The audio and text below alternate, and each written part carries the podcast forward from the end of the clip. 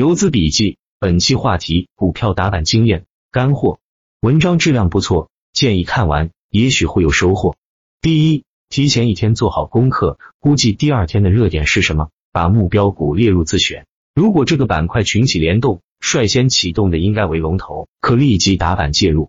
龙头应该是股性很活的票，历史上应该有连续涨停板出现过，人气很足，号召力强，盘子在二个亿流通盘左右最好。这样大资金可进可出，流动性强，底部换手第一板为百分之十左右为好。比如一五年初传闻物联网近日有巨大利好，可能会带动科技网络类，就留了个心眼。零八五幺涨停时就控制仓位追了一些板。第二，封板的时间原则上为上午十点半前板的最好，因为越早板说明庄的决心越强，他不怕全天交易过程中的抛盘，居然封住，来多少吃多少，霸气十足，也说明庄的实力强。这种板质量很高。第三，在行情火爆时，巨板的股票一般是巨量封死后不再打开，不让人有跟进的机会。在行情疲软时，往往会板上打开换手后再封，这时介入的风险小一些，因为换后进的庄的成本很高，第二天抛压就小一些。论坛中很多大佬喜欢这种开闸放水后的再封机会，这是有道理的。当然，行情特别弱时，涨板的股票就冲高回落，一路走低。把追板的资金一网打尽，第二天不得不割肉出逃，所以追板前先判断当时的大盘强弱是很重要的。目前的市道强弱力度为中等偏下，追板还得小心一些。第四，追板的资金分配问题，如果行情火爆，市场人气十足，大家都在抢盘，预计板后第二天高开可能性相当大，就可以直接果断全仓排板，以免错失良机。强势中龙头股都是连续涨停的。如果第一个板没及时介入，后面几个板可能就再无机会，所以操作上要胆大心细，该胆大时就立即全仓。我记得前年炒矿、炒假岩石，西藏城投六零零七七三连续五个涨停板，我是第二个板醒悟的，立即果断全仓追进，后面收益自然相当可观了。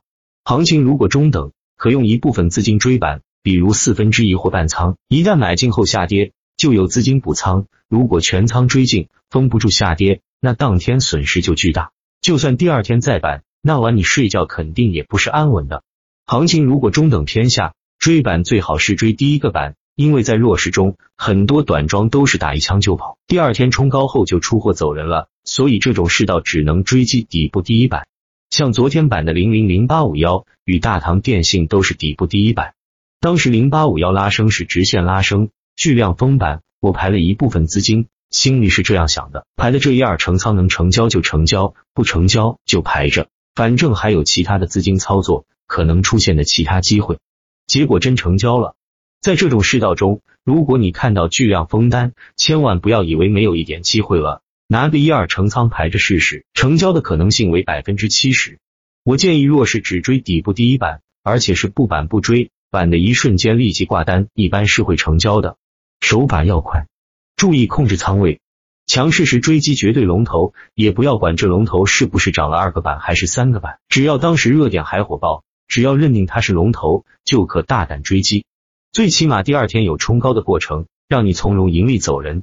明当鸡头，不做牛后。追龙头就要追绝对龙头，不要去底部搞那些跟风的票，因为如果龙头第二天不再强势，跟风票就很容易暴跌。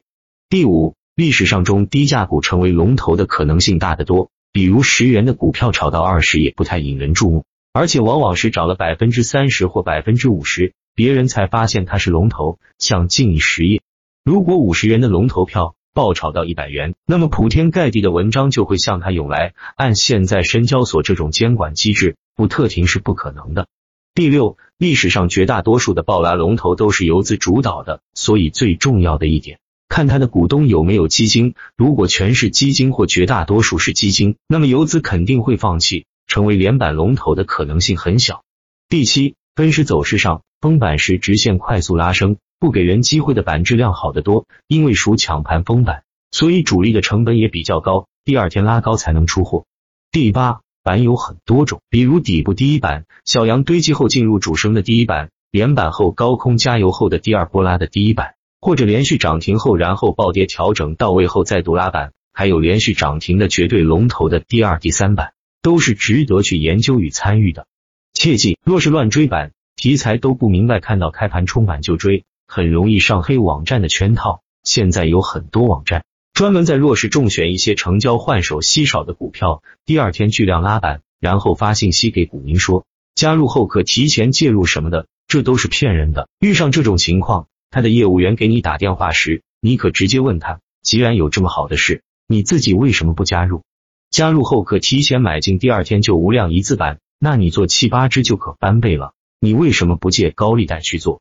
你还当业务员干啥？这种黑网站的盈利模式就是选一些换手极低的股票，第二天巨量封板，因为票跌无可跌了，抛压就小，当天封板很容易，第三天再冲高出货，或者直接平开低走。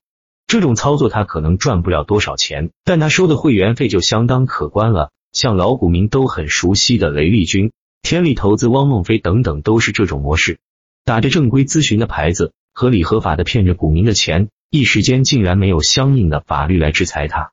听说这种模式是从台湾传来的，现在还有一些地下黑网站在从事这种勾当。很多人手机无缘无故收到某信息，某股第二天拉六个点以上或者拉涨停，都是这种网站搞的。所以打板促一定要回避这种板，不能见板就追。建议首先上黑网站看他第二天是推荐什么票，然后回避这种票。如果你一时不知道到底哪种是黑嘴打板票，有一个办法。这种票一般是没有什么题材的，唯一的题材就是前期跌无可跌，换手相当小。遇上这种不明不白开盘就冲板的票，最好不好追击，免得撞上黑嘴票。第九，打板最好选择历史股性活的票，如果票从来没有板过的，历史股性相当差，最好不要出击。这种票连板的可能性小，风险大。第十，如果你第一天没有买进，非要第二天去买板票的话，建议晚上一定要看一下龙虎榜。看打板的是哪些游资？有些游资的口碑很差，其他游资只要看他进来了，第二天开盘就砸，所以就要回避这种情况。炒股吧，游资集中营，我这里不便说三道四，就不说了吧，大家心里有杆秤。总结以上这么多条，我觉得最重要的一条就是一定要提前做好功课，第二天追板时一定要心里明白追的是什么题材，这个题材会不会持续，这是最重要的。另外推荐一个打板好工具。做复盘功课非常好用，打板客网交易系统一点六三版，不知道的自己去百度了解一下。视频到这里马上结束了，帮我点个赞再走，多谢。